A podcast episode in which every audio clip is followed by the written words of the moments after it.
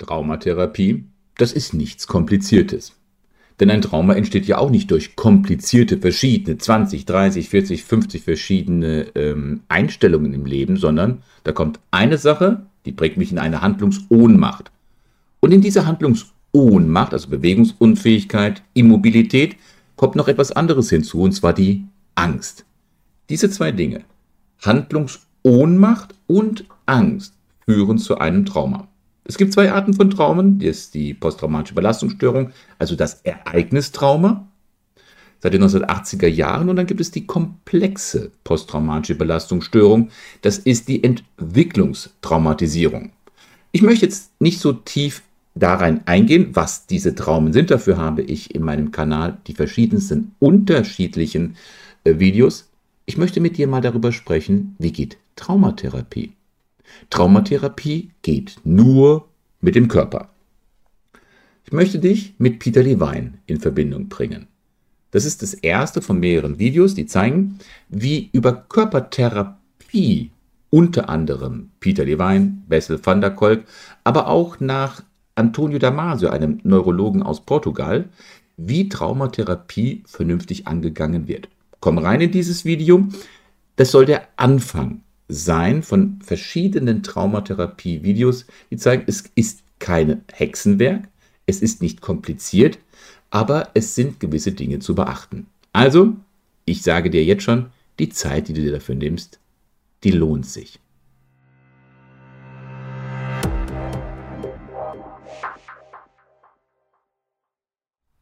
Ihr Lieben, wie immer, vielen Dank. Vielen Dank, dass ihr euch die Zeit nehmt, euch mit diesem Thema auseinanderzusetzen. Das ist ein Aufklärungskanal, der tief recherchiert in den einzelnen Themen Borderline, Persönlichkeitsentwicklung und Trauma. Borderline und Trauma, das gehört für mich immer zusammen. Es ist nicht zwangsläufig, dass ein Traumatisierter ein Borderline-Syndrom entwickelt. Nein. Aber ich habe bis jetzt in meinem ganzen Leben keinen einzigen Menschen kennengelernt, der eine instabile Persönlichkeitsstörung hat, eine Borderline-Persönlichkeitsstörung, Histrionie, Anankasmus, Narzissmus oder, oder, oder, der nicht stark traumatisiert wurde. Deswegen sind es für mich zwei siamesische Zwillinge. Und Trauma muss erklärt werden, Trauma muss verstanden werden. Und wenn ich etwas verstehe, dann ist der Nimbus der Angst davor, dieses Unbekannten, einfach auch weg. Wie in der Einleitung gesagt, unter anderem geht es sehr intensiv um Peter Levine und auch Bessel van der Kolk, zwei Traumaforscher, die ich sehr respektiere und ehre, weil sie durch ihr ganzes Lebenswerk immer wieder gezeigt haben, ähm, dass sie auch bereit sind, gewisse Grundannahmenhypothesen auch zu verändern. Sie adaptierten über Jahrzehnte ihre Ansichten, wie ein Trauma therapiert werden sollte. Wenn das viel Stoff ist, der Verweis wieder auf meine Webseite psychologie-hilf.de. Schau dort unter Beziehungswissen. Geh runter alphabetisch zu dem Thema Trauma und da kannst du auch das Redemanuskript finden, dieses und alle weiteren zu dem Thema Trauma. Das Trauma, habe ich in der, in der Einleitung gesagt, ist nicht nur eine Verletzung. So wird es in vielen Fachbüchern stark runter reduziert, zurückgedampft, erklärt. Nein, das reicht nicht aus. Es ist eine Handlungsohnmacht, das, das stimmt, aber es ist immer kombiniert mit Angst. Eine Person gerät in eine Situation, aus der sie sich durch Flucht oder Kampf versucht zu entfernen. Dabei wird sie behindert, dabei wird sie unterbrochen, zum Beispiel durch einen Unfall, eine Vergewaltigung oder andere äh, Dinge. Dann erstarrt sie in ihrer Bewegung und das urgewaltige Gefühl der Angst kommt hoch. Und im Körper verbleibt eine gewaltige Rest Bewegungsrestenergie, die dann, diese Restenergie, eingefroren in dem Körper für das spätere Trauma verantwortlich ist. Das Wissen darüber ist, was ein Trauma ist, ist nur eine Seite der Medaille. Die Frage bleibt nun offen, wie diese Handlungsohnmacht, egal wie sie vor kurzem oder bereits vor Jahren geschah, auch vor Jahrzehnten, wie dieses, die Frage ist nämlich, wie dieses Trauma und der dadurch im Körper eingeschlossene traumatische Stress nun gelöst werden kann. Und damit wieder dieses Buch hochhalten. Du siehst in der Caption auch einen Link dazu, wo du auf Amazon dieses Buch oder auch als Hörbuch oder E-Book kaufen kannst. Peter Levine, Jahrgang 1942, Biophysiker und Psychologe, hat sich Zeit seines Lebens mit dieser Thematik befasst und seine Forschungen sind in diesem Bestseller Sprache ohne Worte seinem persönlichen Magnus Opus hervorragend zusammengefasst. Lass uns mal einen kurzen Einblick in seine Forschungsergebnisse nehmen, damit wir schauen können, um die Frage auch zu beantworten, nach dem Weg raus aus dem Trauma. Bruce Lee wird das Zitat nachgesagt, der Geist folgt dem Körper. Egal, ob das Bruce Lee gesagt hat, das stimmt. Der Geist folgt dem Körper. Und Sigmund Freud sagte, der Geist kann vergessen, aber der Körper nicht. Dankenswerterweise. Und im Fall von Trauma ist das Wort dankenswerterweise nicht so gut angebracht. Trotzdem, Geist folgt dem Körper, Körper kann nicht vergessen. Bitte sich das in Bezug auf das Trauma immer im Sinn behalten. Wir als Menschen, wir sind schon sehr wunderbare Geschöpfe. Wir haben die Fähigkeit, sogar extreme Erlebnisse von Verlust, von Hilflosigkeit und Entsetzen auch verarbeiten zu können, ohne an diesen zusammenzubrechen oder dass wir sie durch sie immer und immer wieder dauerhaft traumatisiert werden. Und trotzdem vermeiden wir, wo immer es geht, Erinnerungen an schwierige Gefühle, schwierige Erlebnisse und versuchen alles, diese nicht mehr ins Bewusstsein äh, zurückkommen zu lassen. Und was unsere Psyche da nicht alles unternimmt, um damit nicht mehr in Kontakt zu kommen. Wir dissoziieren, wir spalten uns innerlich von unseren Gefühlen ab. Unser Körper verspannt buchstäblich, innerlich und an den äußeren Haltungsmuskeln. Und mit unserem Verstand versuchen wir diese fremden und schlimmen Empfindungen immer wieder mit einer vernünftigen Erklärung und einem rationellen Sinn in Verbindung zu bringen. Oder einfacher ausgedrückt, wir versuchen für das, was im Inneren hochkommt, durch eine Erklärung im Außen uns selber logisch rationell zu erklären. Und dabei kommt immer wieder diese Angst hoch. Die Angst, dass die Emotionen durch die Retraumatisierung nicht wieder weggehen und dabei uns förmlich überrollen. Und wegen dieser Angst vor der Angst reden wir uns ein, dass es doch viel, viel besser ist, das lieber in der Vergangenheit beruhen zu lassen, nicht mehr die Büchse der Pandora aufzumachen und diesen Erinnerungen lieber mit dem Deckmantel des Schweigens ihnen aus dem Weg zu gehen. Und viele Menschen leben heute nach diesem Vermeidungsmotto und verändern dabei ihr gesamtes Leben. Sie verhalten sich im äh, sie halten sich von bestimmten Restaurants fern, wechseln den Radiosender, wenn da ein Lied ertönt, das sie an frühere Partnerschaften erinnert, und fahren großräumig eine Stelle, wo sie mal einen, in einen dramatischen Autounfall verwickelt waren und wissen nicht einmal, oft nicht einmal bewusst, wie viel Einfluss all dieses in ihrem Leben wirklich hat. Und so nachvollziehbar dies auch vielleicht sein mag, erreicht, was man eigentlich erreichen wollte. Es wird oft nur das Gegenteil erreicht. Wenn wir uns vor unangenehmen Erinnerungen verstecken, sie sogar versuchen aktiv zu unterdrücken, erreichen wir lediglich das Gegenteil. Oder wir verstärken sie sogar. Das ist, als wenn wir versuchen, hast du mal probiert, so Planschbecken, Swimmingpool, Badewanne, mal einen Luftballon unter Wasser zu, also einen aufgeblasenen Luftballon unter Wasser zu drücken. Er wird immer seinen Weg an die Oberfläche finden. Und je fester ich ihn runterdrücke, desto stärker ist die Kraft, die dann nach oben geht, um ihn an die Oberfläche zu ziehen. Auf unsere traumatischen Erinnerungen bezogen bedeutet das jetzt Folgendes. Dass je mehr wir unseren traumatischen Erinnerungen aus dem Weg gehen, umso stärker beeinflussen sie uns. Wenn wir uns aktiv äh, unterbinden zu fühlen, das, das löst sie nicht in Luft auf. Das bleibt. Unser Körper vergisst nicht. Ne? Sigmund Freud, unser Körper vergisst nicht. Oft wird es dadurch stärker, setzt eine folgenschwere Kette, eine Kaskade an heftigen Emotionenbewegungen und dann ist er auf einmal da. Dieser Vicius Circulosus, dieser Teufelskreis, dieser für das Trauma verantwortliche Teufelskreis, den wir doch mit allen Mitteln versucht haben, aus dem Weg zu gehen.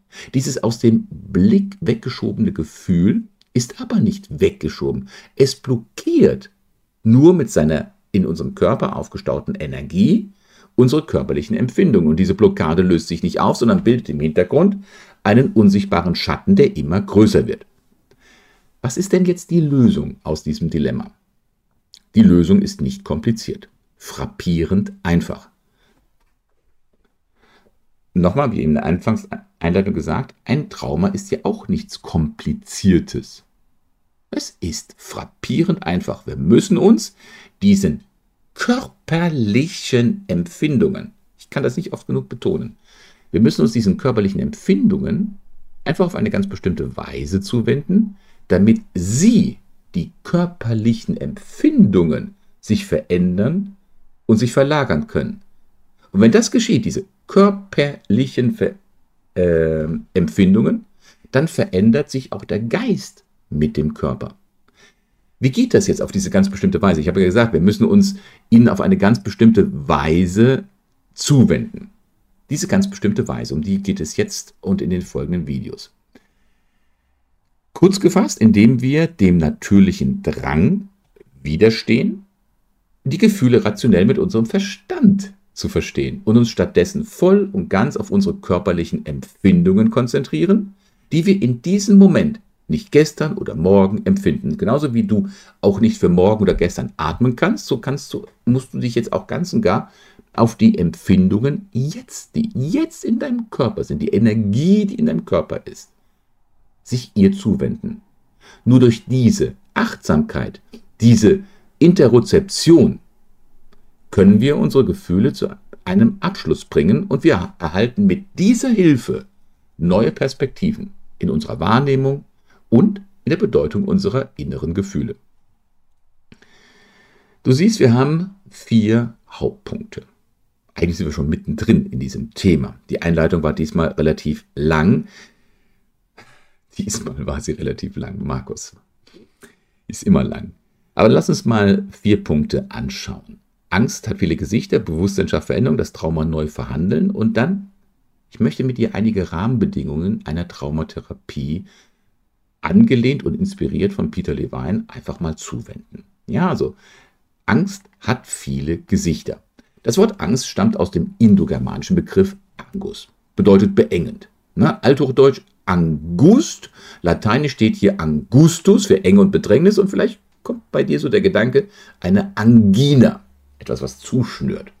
Und wie Angst in uns erlebt wird, darüber haben sich viele Forscher schon Gedanken gemacht. Zum Beispiel auch der deutsche Experimentalforscher Siegbert Warwitz, der ein ganzes Angstspektrum erstellt hat.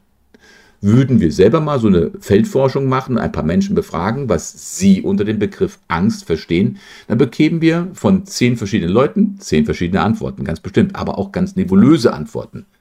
Ähm, wie zum Beispiel, dass der eine sagt, ich fühle irgendwie diese Angst. Und wenn man darüber dann nachfasst und fragt, woher derjenige weiß, dass er diese Angst jetzt fühlt, auch da gehen die Antworten ganz weit auseinander. Jeder Körper, jede innere körperliche Empfindung ist nämlich anders. Vielleicht sagt der eine, Angst fühle ich, wenn mir etwas Schlimmes passiert oder wenn ich befürchte, dass etwas Schlimmes noch passieren wird. Und andere sagen dann, interozeptiv, ich spüre es in meiner Brust, in meiner Kehle, die sich zusammenzieht, so körperlich.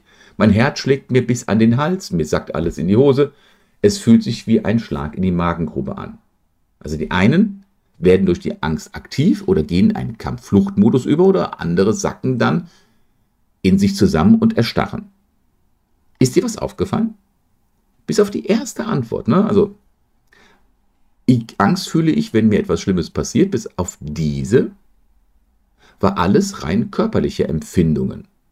Und wie hilft uns jetzt das weiter, dass es also vornehmlich körperliche Empfindungen sind? Nun, das Ziel liegt daran, einer Person die Angst verspürt.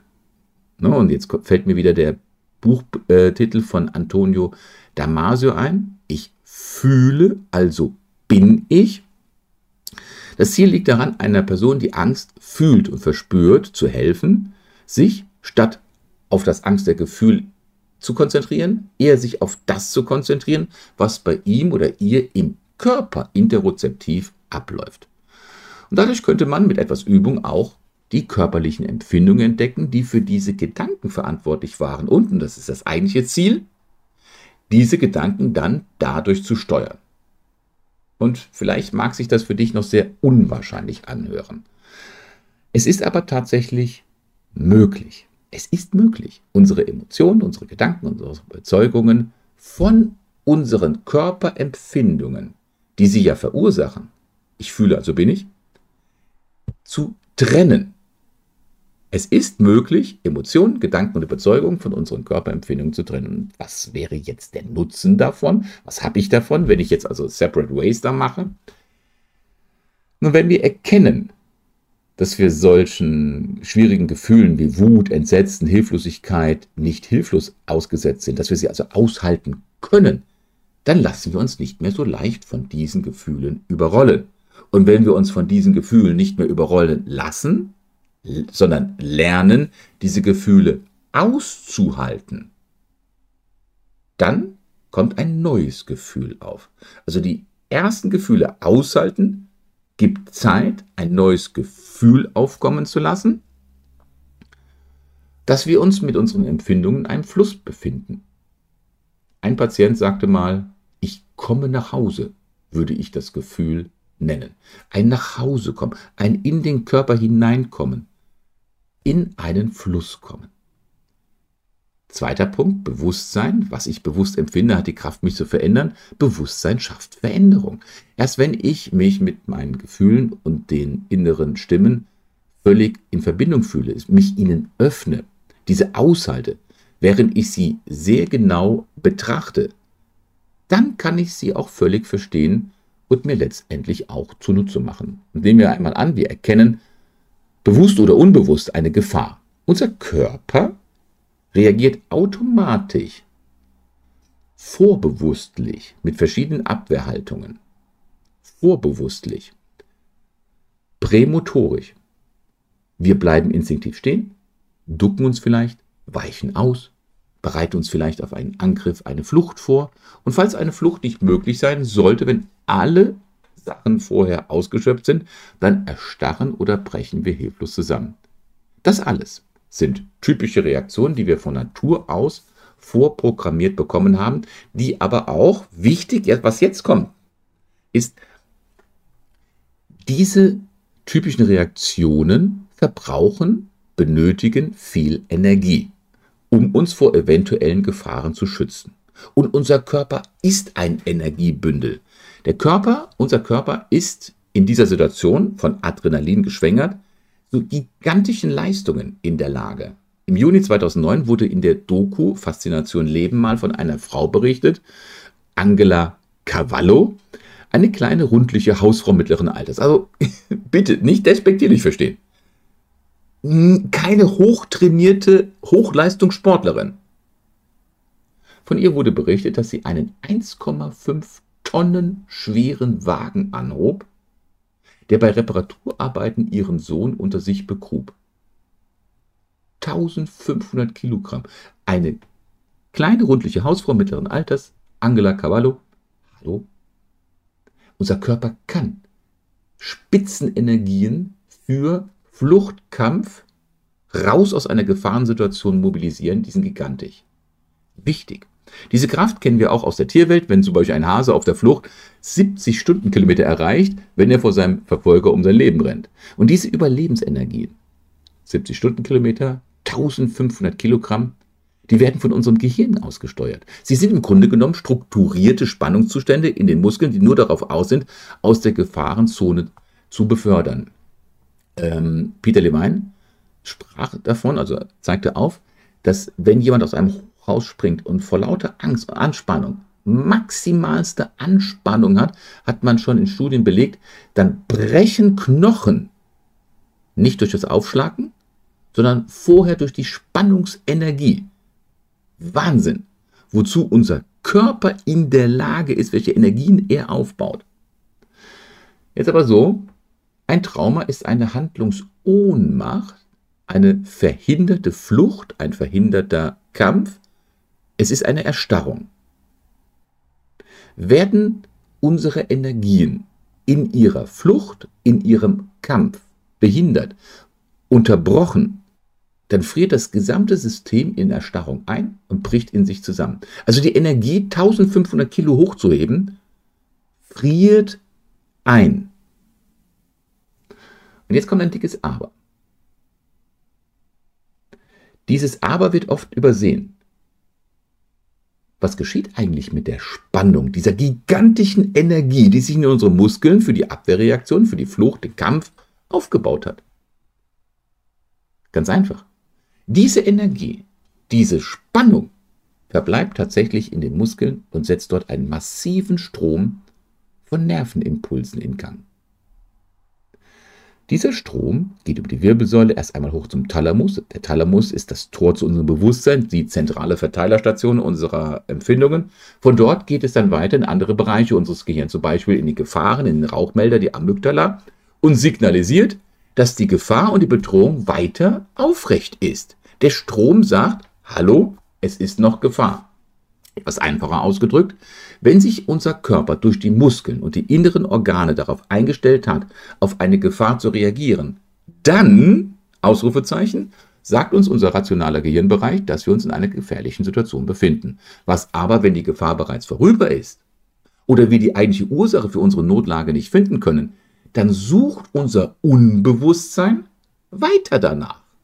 Und nehmen wir mal hier für die Gefahr die Erfahrung vieler Gewaltopfer. Eine Frau, die in einer dunklen Nebenstraße vergewaltigt wurde, oder ein Soldat, der im Krieg in einen Hinterhalt kam, diesen überlebt hat, reagieren auf ähnliche Situationen. Zum Beispiel eine Motorfehlzündung mit einer Retraumatisierung, auch wenn sie vom rationellen Verstand her genau wissen, sie können sich gar nicht in einer realen Gefahr befinden.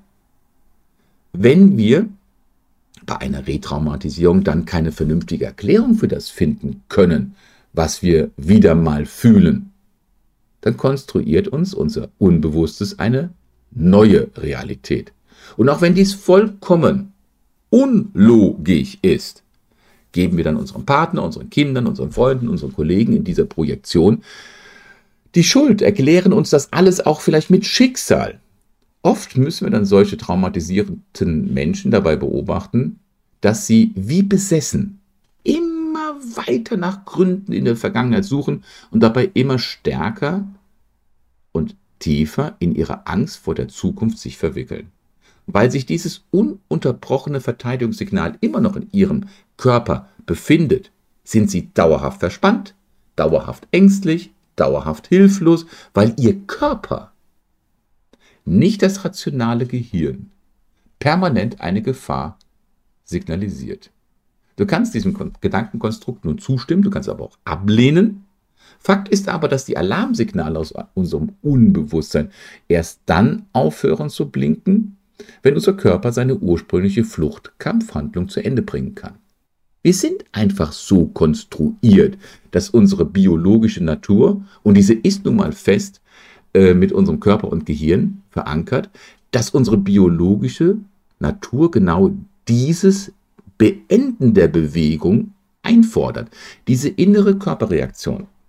Das ist keine Einbildung, das ist keine Fantasie von einzelnen Traumaforschern. Sie sind reale, wirkliche Haltungen, die unser emotionales Gedächtnis prägen. Bei Angst verspüren wir diese Spannung im Nacken, im Schultern, Brustbereich, den Knoten in der Kehle, das Absacken unseres Bauches. Wenn sich Brust, Schultern und das Zwerchfell zusammenziehen, unsere Knie anfangen zu schlottern, dann sind all das klare Signale für Hilflosigkeit. Aber sie sind noch etwas. Sie sind potenzielle Handlungen. Können sie von Anfang bis zum Ende durchgeführt werden, dann ist das gut. Ne? Also kann ich vor dem Säbelzahntiger weglaufen. Ein toller Vergleich. Dann, kann, dann ist es gut. Aber wenn nicht, wenn der Säbelzahntiger sich mir in den Weg stellt und ich auf einmal erstarre, dann existieren sie diese potenziellen Handlungen und ihre Spannungsenergie in unserem Körper weiter. Sie sind wie eingefroren. Ein Trauma ist eine Handlungsohnmacht, eingefroren in einem Spannungszustand, der mit Angst kombiniert ist. Also Handlungsohnmacht und Angst ist ein Trauma. Und wenn diese angstmachende, eingefrorene Energie nicht aufgetaut wird, indem ihr solche Zeit, Aufmerksamkeit geschenkt wird, ihr die Möglichkeit gegeben wird, ihre ursprüngliche Flucht, Kampfbewegung im Körper auszuführen und sich damit aufzulösen, auflösen zum Beispiel durch Zittern oder Beben, dann bleibt der Betroffene weiterhin im Würgegriff der Angst gefangen. Und das genau, dieser Würgegriff der Angst und die Bewegungsunfähigkeit ist die Bühne einer ganzen Reihe von Symptomen, die in unserer modernen Gesellschaft als normal betrachtet werden. Diese Dauerverspannung im Bereich von Nacken, Schultern und Rücken, entwickelt sich im Laufe der Zeit oft zu einer Fibromyalgie. Fibra, lateinisch Faser, Myalgie, stammt aus dem altgriechischen Mys, Muskel, Algos Schmerz. Fibromyalgie ist also ein Muskelschmerz. M79.7 nach dem ICD-10. Darunter leiden 2% der deutschen Bevölkerung. Wir sprechen von 1 bis 2 Millionen Menschen. 8 Millionen Menschen leiden in Deutschland unter Migräne. Das ist ein Schmerz, der einen sehr engen Bezug zu ungelöstem Stress hat und ist oft praktisch fast ausschließlich ein ungelöster körperlicher Ausdruck. Dann gibt es diesen Knoten im Bauch. Knoten im Bauch. Erinnert dich das nicht an den Reizdarm? Reizdarm ist nicht Zöliakie. Reizdarm ist ein Reizdarm. Zwischen 10 bis 20 Prozent, also 8 bis 16 Millionen Menschen, leiden in Deutschland darunter. Oder schweren prämenstruellen Störungen. 75 Prozent der Frauen klagen über prämenstruelle Beschwerden. 25 Prozent der Frauen leiden sogar unter diesen Symptomen und bei 2 bis 5 Prozent der Betroffenen sprechen wir von einem Ausmaß, dass ihr Leben durch die PMS in der dieser Monatsphase erheblich eingeschränkt ist. 30 Prozent aller Erwerbstätigen leiden unter Stress. Die Hälfte dieser Gruppe fühlt sich dauerhaft erschöpft und steht damit in der Gefahr, eine Depression oder ein Burnout zu bekommen. Und all das sind Belastungen, welche die Lebensenergie des Einzelnen förmlich aussaugen. Und in dieser Form von krankhafter chronischer Erschöpfung, das CFS, das Chronic Fatigue äh, Syndrom, G93.3 nach ICD-10, darunter leiden 300.000 Menschen in unserem Land. Und all diese Menschen mit zeitweise oder chronisch auftretenden Stresssymptomen, das sind die, die angeblich von einem Arzt zum nächsten wie ein Hypochonder laufen auf der Suche nach Abhilfe für ihre Schmerzen. Aber das ist keine angebliche Schmerzen, Schmerzsituation. Sie haben sie wirklich. Ungelöste Traumen sind wahre Verkleidungskünstler.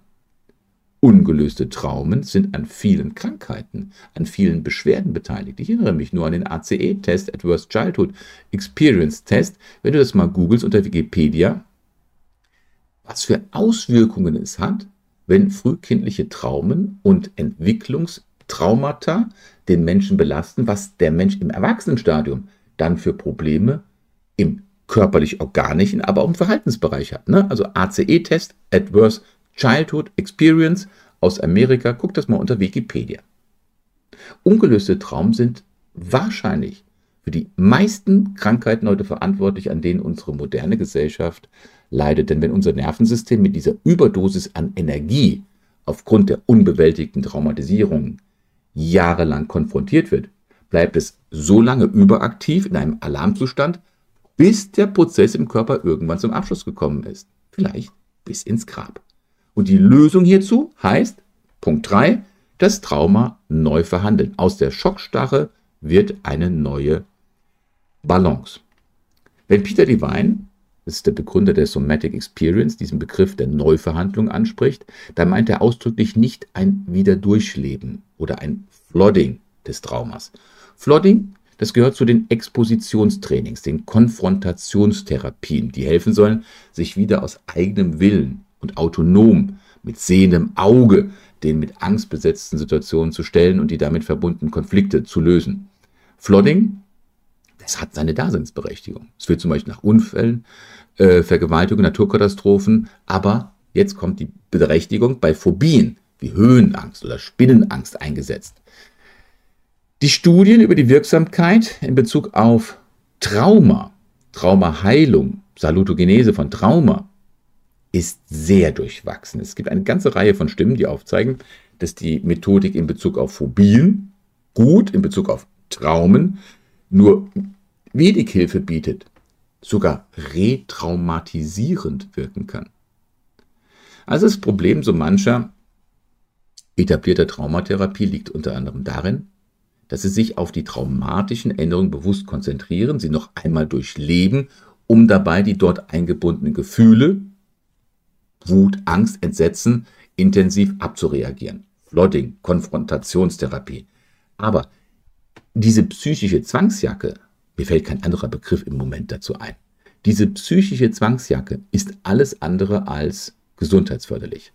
Dadurch wird dieses Ohnmachtsgefühl, was ja ursprünglich das Trauma erst verursacht hat, oft noch weiter verstärkt. Und deswegen Punkt 4, Rahmenbedingungen einer Traumatherapie.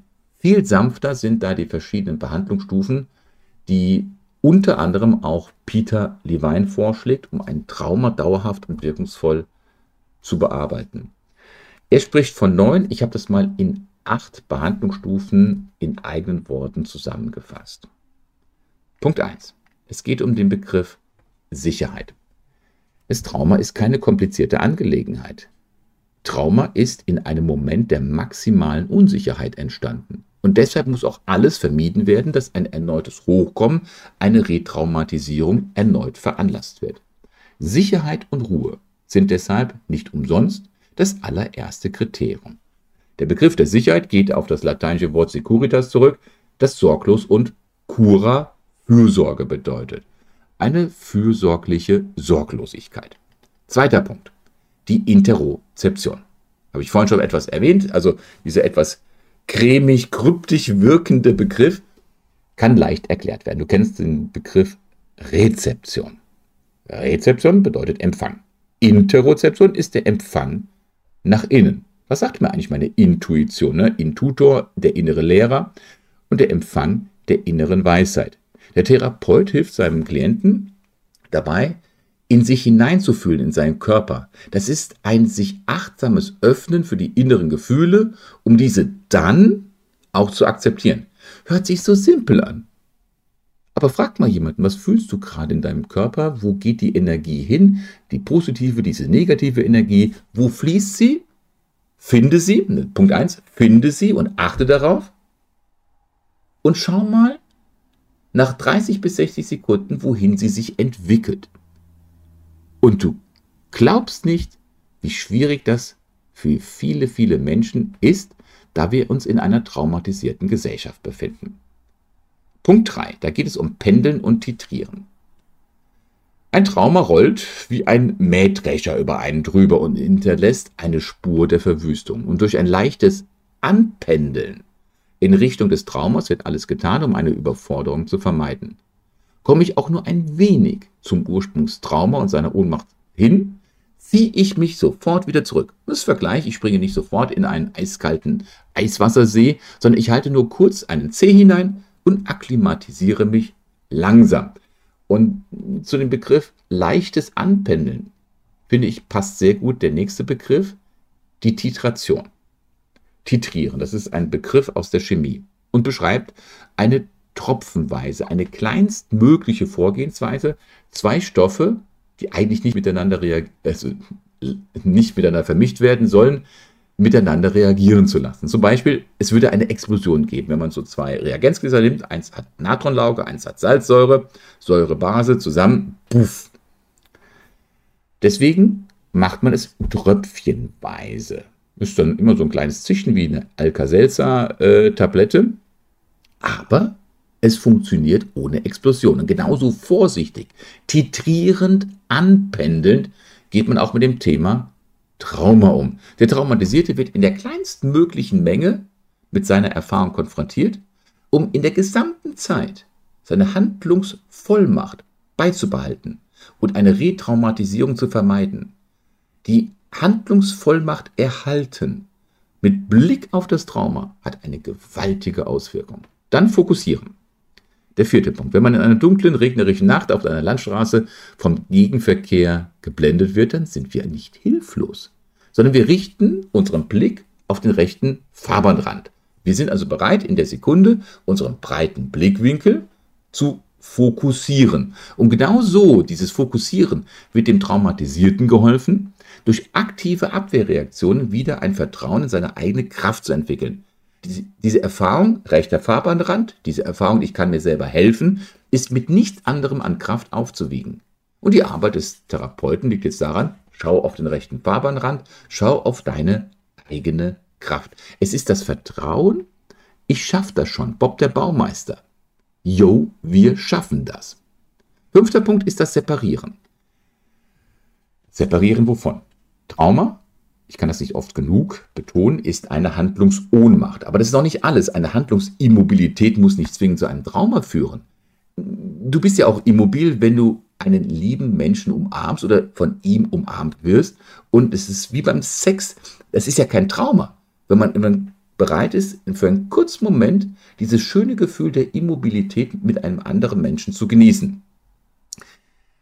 Es ist immer die Kombination von Immobilität und Angst, die zu einem Trauma führt. Und wenn man es nun schafft, diese beiden Dinge voneinander zu trennen, also die Immobilität und die Angst, dann hat man einen gigantischen Schritt nach vorne getan. Und Traumatisierte wurden in ihrer Bewegung von Flucht und Kampf behindert, sind erstarrt. In dieser Starre verharren sie oft in Wut, Verwirrung und Scham. Und wird diese Kette gesprengt, dann gelangt man schnell in die eigene Autonomie, Handlungsvollmacht, Handlungsfähigkeit. Punkt 6 ist das Sublimieren. Dieser Begriff kommt wo sollte es sonst herkommen? Entweder lateinisch oder griechisch, der kommt aus dem lateinischen Wortschatz. Sublimatio bedeutet verbessern, etwas veredeln. Und auf die Traumatherapie bezogen meint man damit die Übererregung. Also die durch das Trauma gespeicherte Energie aufzulösen und in ein autonomes Handeln umzuwandeln, umzuleiten. Das heißt, die aufgestaute Energie zu entladen. Wenn du dir dieses Buch einmal anschaust, was hat das mit einem Tiger zu tun? Ne? Also die Sprache ohne Worte, wenn du, solltest du dir dieses Buch holen. Du wirst dann die Traumatherapie mit Nancy mal lesen, wo Peter Levine intuitiv einer erstarrten Klientin, die über ihr Trauma nicht sprechen konnte, sagt, Nancy, rennen Sie, laufen Sie, ein Tiger ist hinter Ihnen her was sich daraus dann abgebaut hat an aufgestauter Energie. Also es lohnt sich, mal das nachzulesen. Sublimieren, aufgestaute Energie entladen, durch etwas Besseres, Handlungsvollmacht ähm, ersetzen. Punkt 7, Autonomie. Ein lateinisches Wort.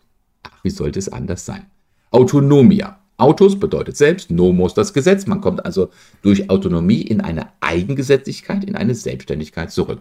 Und wer sich etwas tiefer mit der Polyvagaltheorie von Stephen Porges auseinandergesetzt hat, erkennt, dass durch die Autonomie die erste der drei Warnstufen wieder zurückerobert wird. Die Wiederherstellung eines dynamischen Gleichgewichts zwischen Entspannung und Wachsamkeit. Also eine entspannte Wachsamkeit ist Stufe 1. Stufe 2 ist Kampf. Flucht. Stufe 3 ist erstarren. Polyvagaltheorie ganz kurz gefasst. Und der Punkt 8 ist die Achtsamkeit. Achtsamkeit und der vorhin mehrfach erwähnte Begriff der Interozeption, das kann schnell miteinander verwechselt werden oder gleichgesetzt werden, hat aber einen grundlegenden Unterschied. Die Interozeption, das ist ein aufmerksames Beobachten der inneren Vorgänge und der Empfindungen. Das ist, als wenn ich eine glühende Holzkohle oder ein Feuer mit seinen Auswirkungen beschreibe. Bei der Achtsamkeit aber, da geht man tiefer, da fühlt man mit seinen inneren Empfindungen und nimmt das äußere Geschehen mit seinen Empfindungen viel, viel tiefer, mit seinen Gefühlen wahr. Es ist nicht einfach beobachten, sondern fühlend beobachtend. Das Hier und Jetzt wird fühlbar und man kann sich zwischenmenschlich wieder auf das Leben einlassen. Jetzt haben wir etwas mehr als eine halbe Stunde, fast 40 Minuten miteinander Zeit verbracht. Körpertherapie.